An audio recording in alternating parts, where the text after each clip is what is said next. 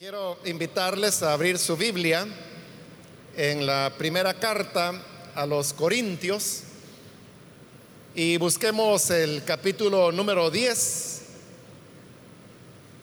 que es el capítulo en el que nos encontramos en este momento, en el estudio que estamos desarrollando. Y vamos a leer eh, un versículo que es el que corresponde en la continuación de este capítulo.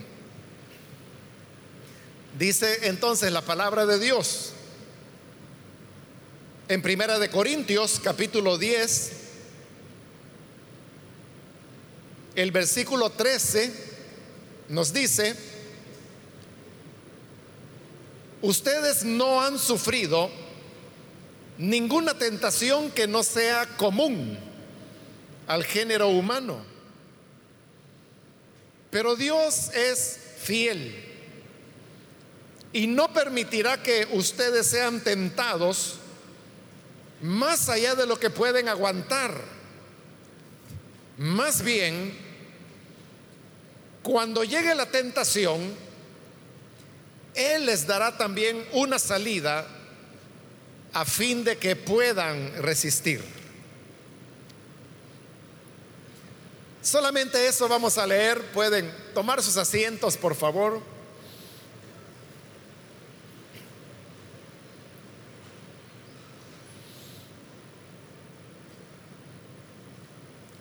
Hermanos, recordará que en estos primeros versículos del capítulo 10, el apóstol Pablo ha estado escribiendo a los corintios sobre la importancia de tomar las lecciones que la escritura nos da de situaciones que se dieron en el tiempo antiguo.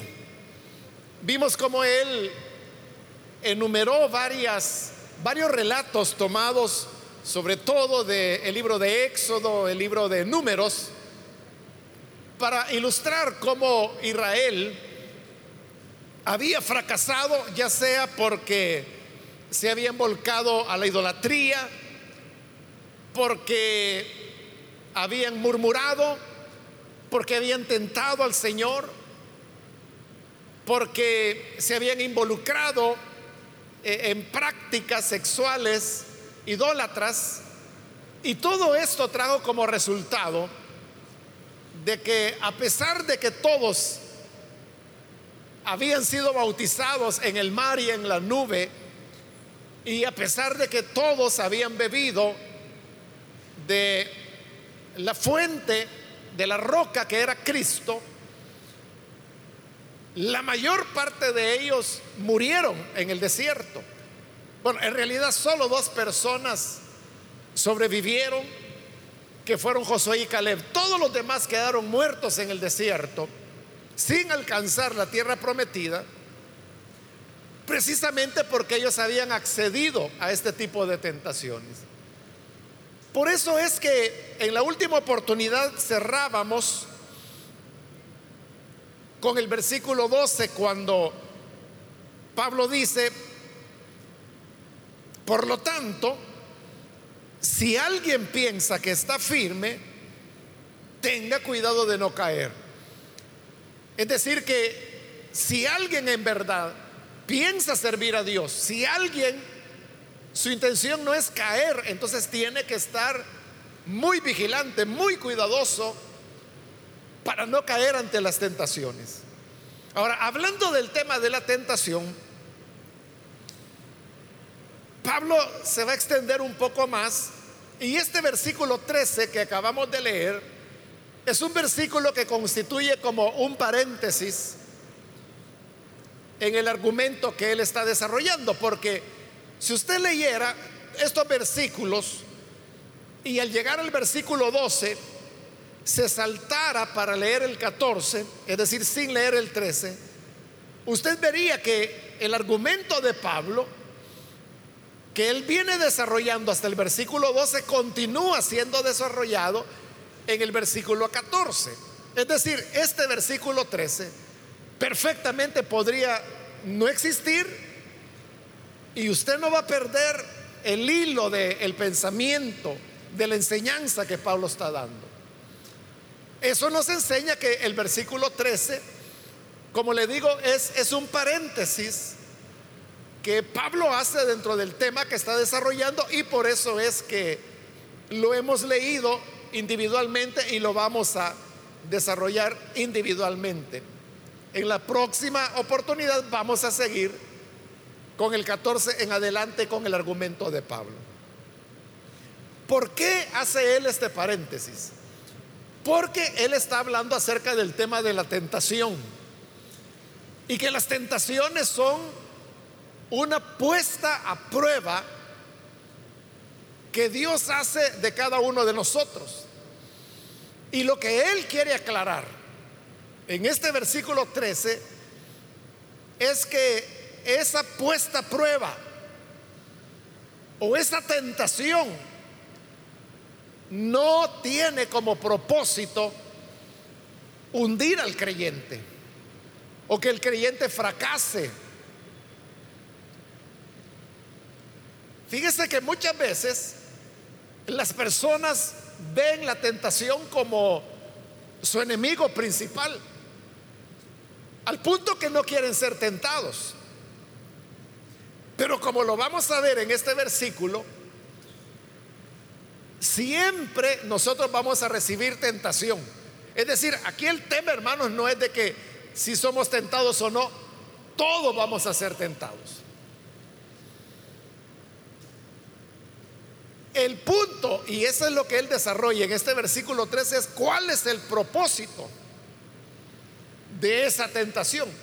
El propósito, dice Pablo claramente, que no es que nosotros seamos derrotados por la tentación. Es decir, que cuando hay un creyente que, por ejemplo, se aparta del Evangelio, y usted lo deja de ver porque ya, ya no lo ve en la iglesia y allá al tiempo se le encuentra en algún lugar. Y usted saluda a esa persona y le dice, oiga, ya tengo bastante de no verle en la iglesia. Puede hacer que la persona sea honesta y le diga, no, mire, si yo no estoy yendo a ninguna iglesia, mire, la verdad es que yo me he alejado del Señor. Es probable que usted le pregunte, ¿Y por qué? ¿Por qué se ha alejado del Señor? Y muchas de estas personas le dirán, lo que ocurre es que usted no sabe la prueba que me llegó. No sabe la situación a la cual yo fui expuesto y eso fue lo que me apartó del Señor. Pero lo que esta persona está diciendo no es cierto. Porque las pruebas y las tentaciones no tienen como propósito derrotar a ningún creyente ni apartarlo del Evangelio. Quizá, hermanos, antes de continuar un poquito, tengo que aclararle que, en el griego, que es el idioma en el cual se, escribió el Nuevo Testamento, la misma palabra que se traduce prueba es la misma palabra que se traduce tentación. Es decir, que cuando hablamos de prueba o de tentación desde el punto de vista bíblico, estamos hablando de la misma cosa. Entonces, no hay ninguna prueba, no hay ninguna tentación que pueda apartarlo a usted del camino del Señor. Ahora usted me dirá, ah, no, pero mire, yo conozco a saber cuántos hermanos y hermanas que se apartaron del Señor, ya sea por prueba o por tentación. ¿Saben lo que ocurrió allí? Varias cosas pueden haber ocurrido. Una es que quizás esa persona hacía ratos que ya no estaba en condiciones espirituales como Dios quiere. Y cuando llegó la prueba o la tentación, la persona se apartó, pero no por la prueba o la tentación en sí, sino que porque él ya venía descuidándose desde hacía mucho tiempo atrás. Esa, por ejemplo, es una explicación. Otra explicación puede ser que la persona realmente no tiene un verdadero compromiso con Cristo y que está en la iglesia solo porque no haya la excusa para poderse ir, cuando aparece esa prueba o esa tentación, eso le sirve de excusa para hacer lo que ella había decidido antes, apartarse del Señor. Ese tipo de casos, como uno lo ve desde afuera, porque uno no sabe qué hay en el corazón de la persona, le pueden llevar a uno a pensar que el hermano o la hermana se apartó por esta prueba o porque le llegó esta tentación. Pero repito, ninguna prueba, ninguna tentación va a apartar a nadie del camino del Señor. El que se aparta es por otras razones. También puede ser que la persona tiene una mala enseñanza del Evangelio, porque usted sabe que abundan los predicadores que lo que están enseñando es Dios lo va a bendecir, Dios lo va a prosperar. Si no tiene trabajo, Dios le va a dar trabajo. Si no tienes una esposa, Dios te va a dar una esposa. Si no tienes carro, Dios te va a dar carro. Si no tienes casa, Dios te va a dar dos casas. Están ofreciendo y ofreciendo y ofreciendo a la gente. Entonces la gente se forma mal. Porque entonces aprenden que el Evangelio sirve para satisfacer su egoísmo y sus ambiciones. Y que Dios es alguien que está a favor o, al servicio del creyente. Cuando es lo contrario, ¿verdad? Somos nosotros los que estamos al servicio de Dios. ¿Qué ocurre con esta gente? Que como está mal enseñada, cuando llegan las dificultades, se apartan, pero es porque nunca se les enseñó a amar al Señor por lo que Él es y no por lo que Él da. Ahora, ¿por qué yo le estoy con tanta seguridad diciéndole que ninguna prueba y ninguna tentación podrá apartar a nadie de Cristo. Porque Pablo lo dice. Veamos este versículo 3. Ustedes no han sufrido ninguna tentación que no sea común al género humano. Fíjese lo que está diciendo ahí. No hay ninguna tentación, ninguna, que no sea común al género humano. ¿Qué quiere decir eso? Que toda tentación que usted experimente, toda tentación, son las mismas tentaciones que todos experimentamos. Usted podrá decir, es que mire, mi problema es con la mentira. Yo hablo tres palabras y, de esas dos son mentiras. Pero tú no eres el primer mentiroso que hay en la tierra. O en la historia humana, ¿no? O alguien dirá, es que mire, mi problema es que si yo veo algo mal puesto, yo me lo embolso. Y el doctor me dijo que e, esa es una enfermedad, es una cleptomanía y por eso es que yo no me puedo resistir a eso. No, eso es pecado. Pero sabes, tú no eres el primer ladrón que hay en la civilización humana.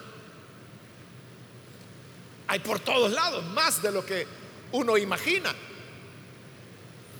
Igual, hermano, así podríamos seguir hablando de hechicerías, idolatría, borracheras, drogas, asesinato, violencia, estafa, chismes, murmuraciones, adulterios y todos los pecados que usted quiera imaginarse y hasta los que no se imaginan. Todas esas tentaciones son propias del ser humano. Es decir, usted no está viviendo nada extraordinario. Si usted me dice, es que mire, yo no sé qué me pasa, hermano, quizás el diablo, pero mire, a mí me dan ganas de matar a determinado fulano. Eso es, tú no eres el único. Y no la Biblia habla de los parricidas, de los matricidas. ¿Y, quiénes son esos? Son, por ejemplo, el patricida es el hombre o la mujer que mata a su papá biológico. Ese es un patricidio. Y el matricidio es el hombre o la mujer que mata a su mamá, la asesina. ¿Lo ve? Pero como todas las tentaciones son comunes, comunes al género humano, toda la tentación que usted sienta, hermano, todos en algún momento de nuestra vida la hemos vivido. Ahora, usted podrá decir, no, pero mire, a mí nunca me ha dado tentación de ser narcotraficante. Claro, porque nunca ha tenido la oportunidad. Porque usted ha oído que eso existe. Usted ha oído o ha visto películas o ha leído noticias que hablan acerca de los traficantes de drogas. Pero una cosa es que usted sepa que existe y dice, no, yo, yo no me metería en eso, aunque usted esté viendo ya. Es diferente a que ya esté viendo aquí los puños de billetes, ¿verdad? Mire, y esto es suyo. Solo tiene que agarrar esta maletita y pasarla por allá. Vamos a ver cuando llegue ese momento. ¿Por qué cree usted que la gente se presta a esto del narcotráfico? Es que estas personas no saben que es un delito, lo saben.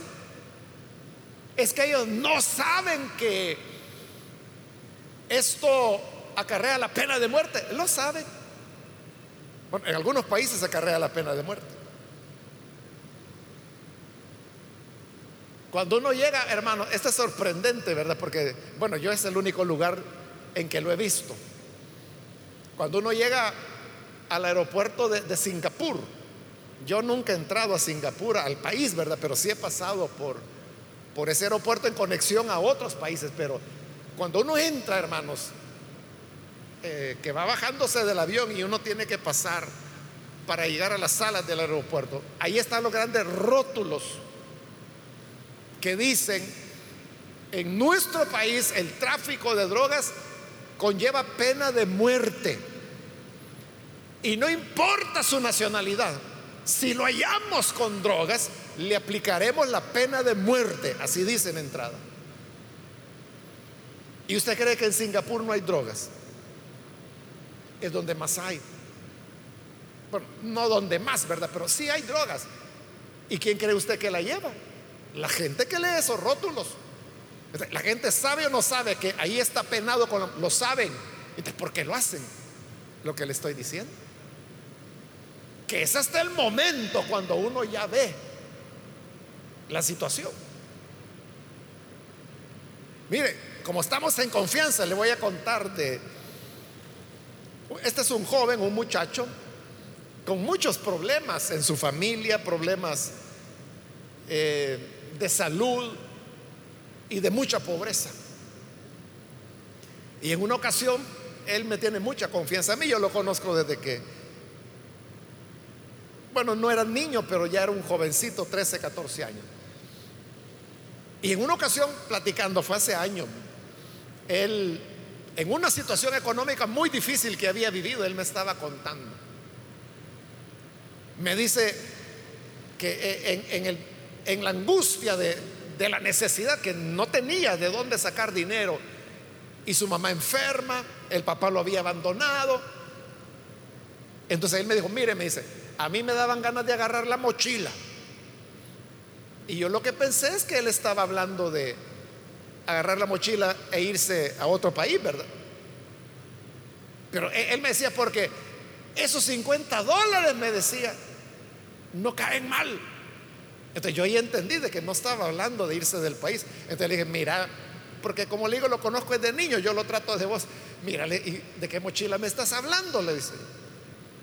Y ya me empezó a contar. La cosa es que esto, hermanos, es en, un lugar cerca ya de la frontera con Guatemala. Entonces los que trafican drogas es una mochila que cualquier niño o joven puede llevar. Le ponen droga. Entonces lo que hacen es que le piden al niño que se suba al bus. Es un bus interurbano. Entonces ellos se suben y solo son como tres paradas porque entre esas tres paradas siempre hay un retén de la policía. Y la policía puede detener el autobús, o sea, para eso están ahí. O puede detener los vehículos, pero eso lo hacen aleatoriamente, no lo hacen con todos los buses.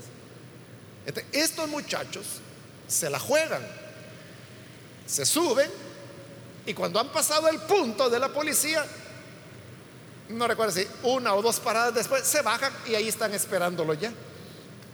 Y a los que lograron pasar, les dan 50 dólares. Imagínense, para alguien que está en necesidad, no le cae bien 50 dólares por ir tres paradas en bus. Y él me decía, yo tengo amigos, me dice, que eso no lo hacen una vez, sino que se bajaron allá, les dan los 50 dólares, se pasan la calle, toman el bus de regreso, vuelven aquí, agarran otra mochila y vuelven a irse, hermano, y dan esa vuelta todas las que puedan en el día. Y por cada una, 50 dólares. Es decir, que si usted hace 10 vueltas de esas, 500 dólares en un día. A eso se refería él cuando me dijo, me daban ganas de agarrar la mochila, porque eso es una cuestión de suerte. A eso me refiero cuando le digo que usted puede decir, no, es que yo no me siento tentado a ser narcotraficante, pero cuando vea las cosas así, Ahí es diferente.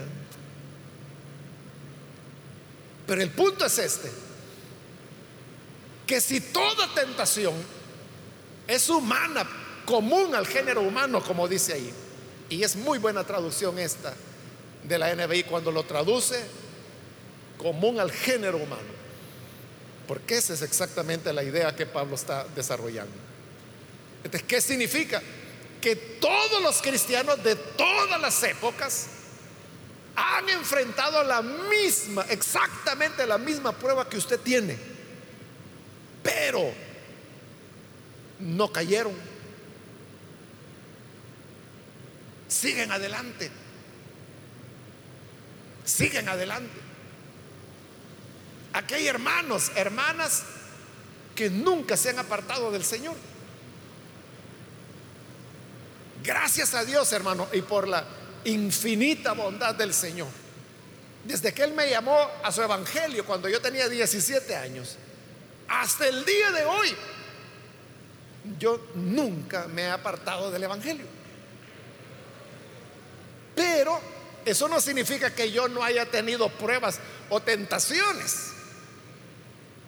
O sea, las he tenido y las sigo teniendo muchísimas, pero nunca he sucumbido ante ellas. Nunca yo me aparté del Evangelio por una prueba o por una tentación. Y como aquí Pablo está diciendo que las tentaciones son comunes, entonces todo aquello en lo que yo he sido tentado es lo mismo en lo que usted es tentado. ¿Por qué va a fallar usted? ¿Por qué va a fallar usted?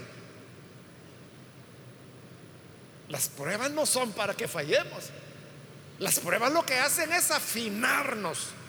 Las pruebas lo que hacen es volvernos fuertes para tentaciones más fuertes que van a venir después. Porque eso es cierto, hermano. Las pruebas o los ataques, más bien los ataques de Satanás y del pecado, se van incrementando en la medida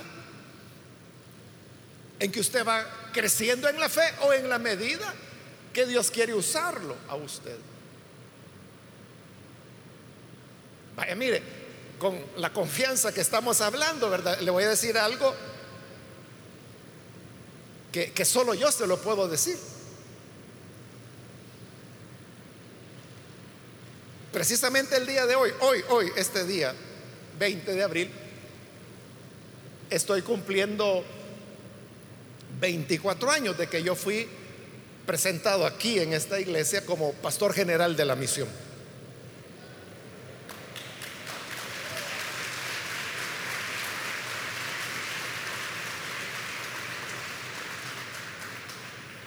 Pero, no es eso en lo que quiero enfocarme. O sea, casualiza, ¿verdad? Que, que hoy exactamente. Porque fue el 20 de abril de 1997 que en ese año cayó domingo y en todos los cultos me presentaron aquí pues como el pastor general de la misión. Pero lo que le quiero decir es esto. Los 17 años anteriores yo ya había sido pastor, o sea, yo era pastor en la iglesia en Santa Ana por 17 años. Y ahí me estaban llamando para que yo me viniera y asumiera la responsabilidad de esta iglesia local y de la misión. Lo que le quiero decir es esto. Yo sentí claramente la diferencia de los ataques entre los 17 años previos de ministerio y desde el momento que me tocó asumir esta nueva responsabilidad. O sea, clarísimamente, hermano, o sea, yo lo experimenté clarísimamente que los ataques de Satanás se volvieron crueles, desalmados, repetitivos, inacabables hasta el día de hoy. Y por eso yo le dije que esto solo yo se lo puedo decir, porque la misión solo tiene un pastor general. A futuro va a tener otro, si quiera Dios que sean muchos, ¿verdad? Hasta que el Señor venga. Pero hoy por hoy solo a mí me ha correspondido ese cambio. Y por eso, como le digo, en, en, la confianza que tenemos, es que yo le comparto que hay un cambio radical. A eso me refiero cuando le digo que en la medida que usted va avanzando en la vida cristiana, los ataques, la fuerza de la tentación, cada vez se volverá más artera, más dura, más difícil. Pero eso, hermano, es, es así, ¿verdad? En todas las cosas. Usted sabe que un bebé está más expuesto a enfermedades. Por eso hay que cuidar tanto a los niños, ¿verdad? Los bebés. Pero cuando este bebé ya tiene un año, ya pasó pues, llegar a un año ya es un logro. Llegar a cinco años ya es otro logro, llegar a diez, llegar a quince, ¿verdad? Ya se le hacen los quince años a la niña. Dieciocho, ¿verdad? Ya es ciudadano, ya puede sacar su documento único de identidad. O se hace adulto. En la medida que va creciendo la vida, la persona se vuelve más fuerte. Un muchacho de 17 años o 18, por decir algo, tiene mucha más fortaleza y resistencias inmunológicas que un bebé. Obvio. Igual es el creyente. En la medida que vamos creciendo en la fe, el nivel de la prueba y de la tentación Va subiendo y va subiendo y va subiendo y va subiendo la temperatura, pero porque tú ya no eres niño, sino que ya estás madurando. O en la medida de que tus responsabilidades, tu rol dentro de la obra de Dios crece en responsabilidad, más te va a poner el ojo Satanás. Conforme a lo que la palabra de Dios dice heriré al pastor y las ovejas serán dispersadas. Porque Satanás siempre pone el ojo, hermano, en la cabeza. Porque sabe que si logra golpear ahí, las ovejas se dispersan. Pero cualquier prueba, hermano, repito, que uno pueda vivir, todos las tenemos. Esa diríamos es la garantía número uno. Garantía número dos. Dice el versículo 13, pero Dios es fiel. Esa es la otra garantía que tenemos. Dios es fiel, es fiel a nosotros.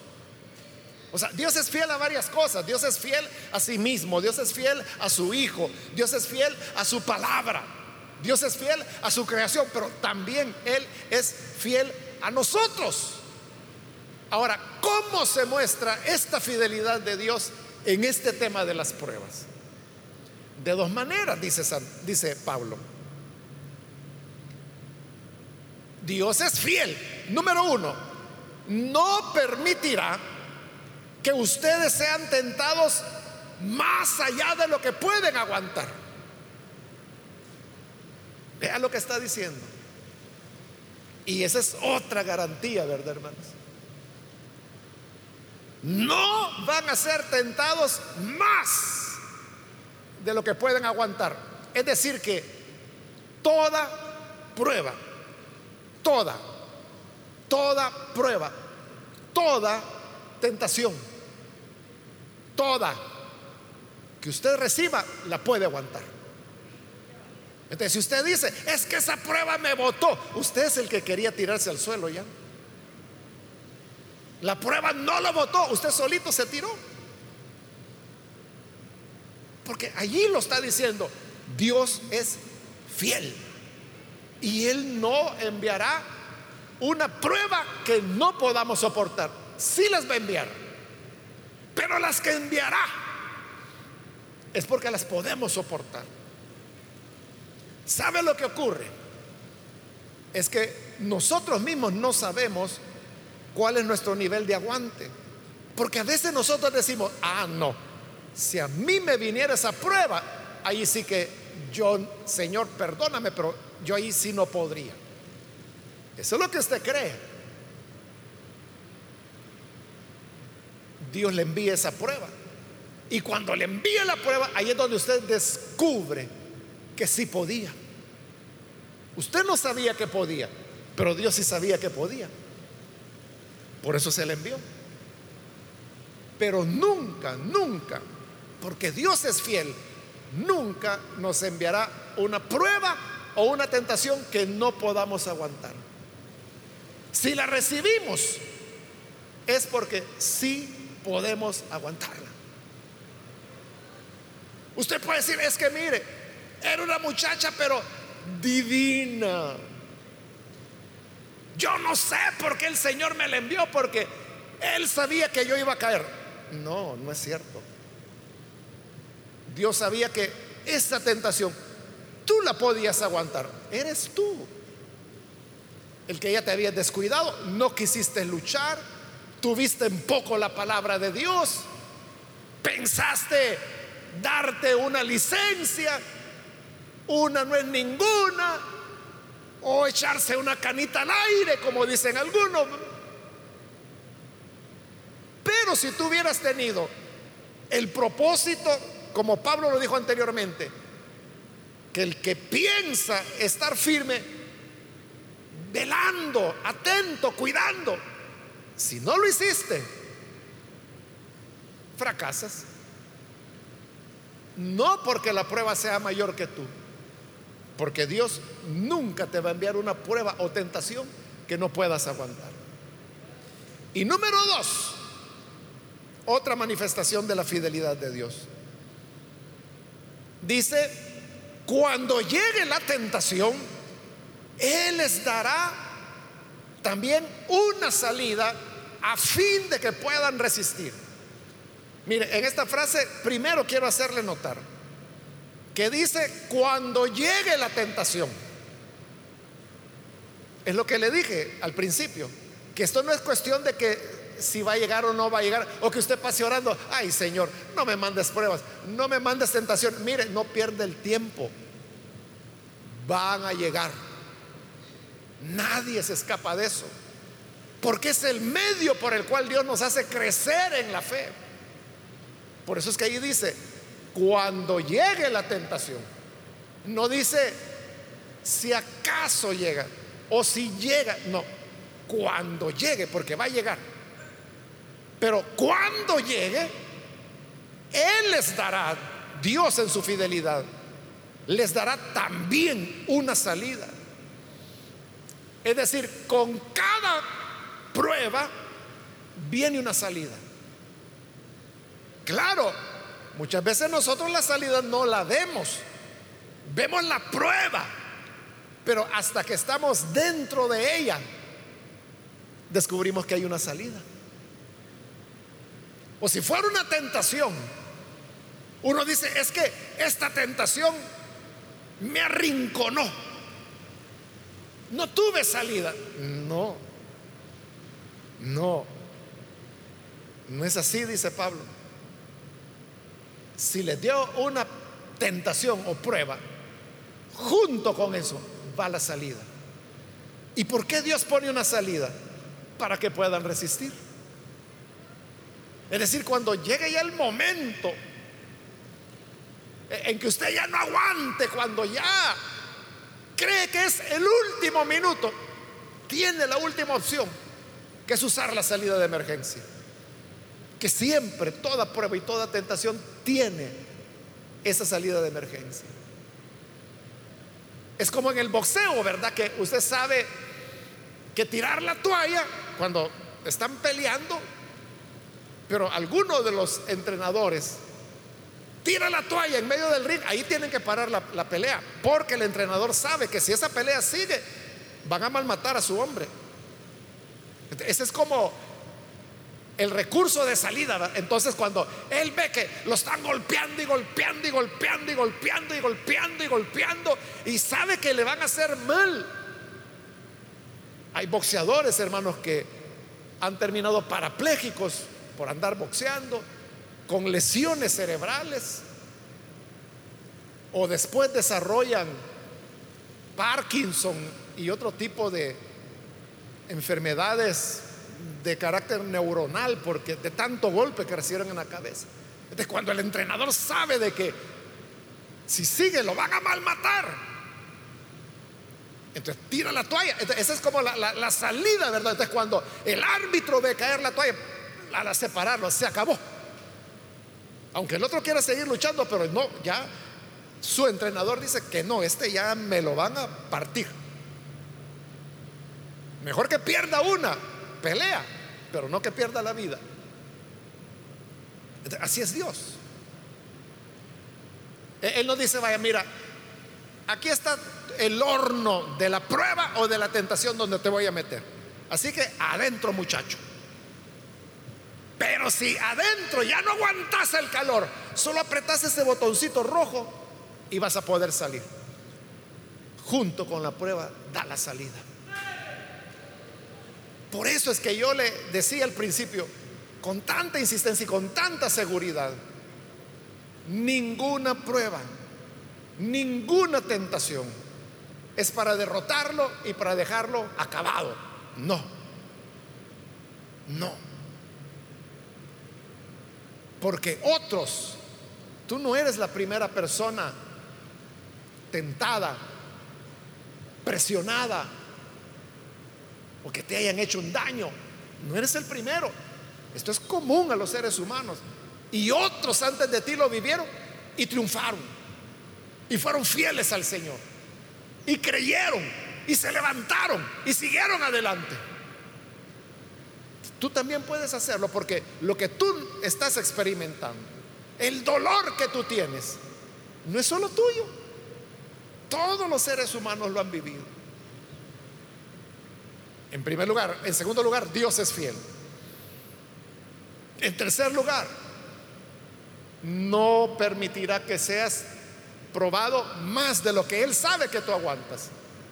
Y cuatro, junto con la prueba dará la salida. Así que no hay por qué nos venza la tentación. Amén, hermanos. Ese es el paréntesis de Pablo. Vamos a cerrar nuestros ojos. Y antes de orar yo quiero invitar a las personas que todavía no han recibido al Señor Jesús como Salvador, yo quiero invitar, si usted hoy necesita venir para recibir al Hijo de Dios, ahí en el lugar donde usted se encuentra, puede ponerse en pie si desea recibir a Jesús por primera vez como su Salvador personal. ¿Quiere hacerlo? Póngase en pie. Le invito para que aproveche esta oportunidad y reciba al buen Salvador. Póngase en pie. Y vamos a orar por usted. ¿Hay alguna persona, algún amigo o amigo amiga que lo hace?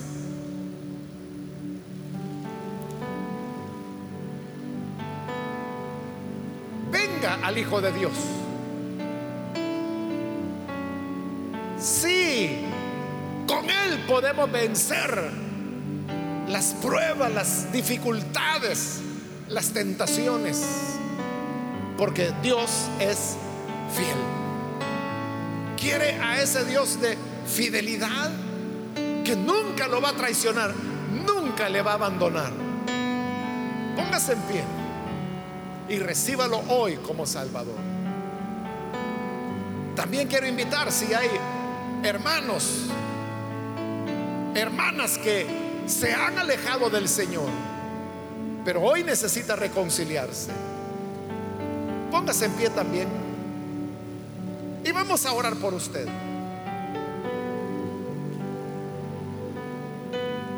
¿Hay alguna persona que necesita venir para recibir a Jesús? Muy bien, aquí hay una persona, que Dios la bendiga. Alguien más que necesita hacerlo. Puede ponerse en pie.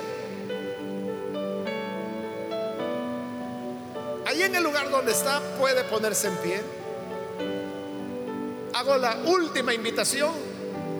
Si hay alguien más que necesita recibir a Jesús o reconciliarse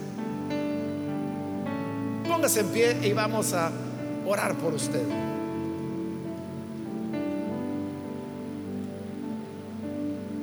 Muy bien, ahí atrás hay otra joven que lo hace, Dios la bendiga. ¿Alguien más? Vamos a orar.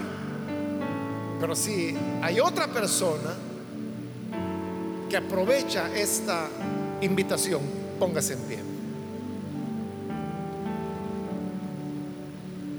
Oremos entonces, Señor, gracias te damos por tu palabra. Y gracias por las personas que ahora están entregándose a ti y creyendo a tu palabra, recibiéndote como Salvador. Quiero pedirte, Padre, por estas personas que hoy lo hacen en este lugar como los que lo están haciendo a través de los medios de comunicación.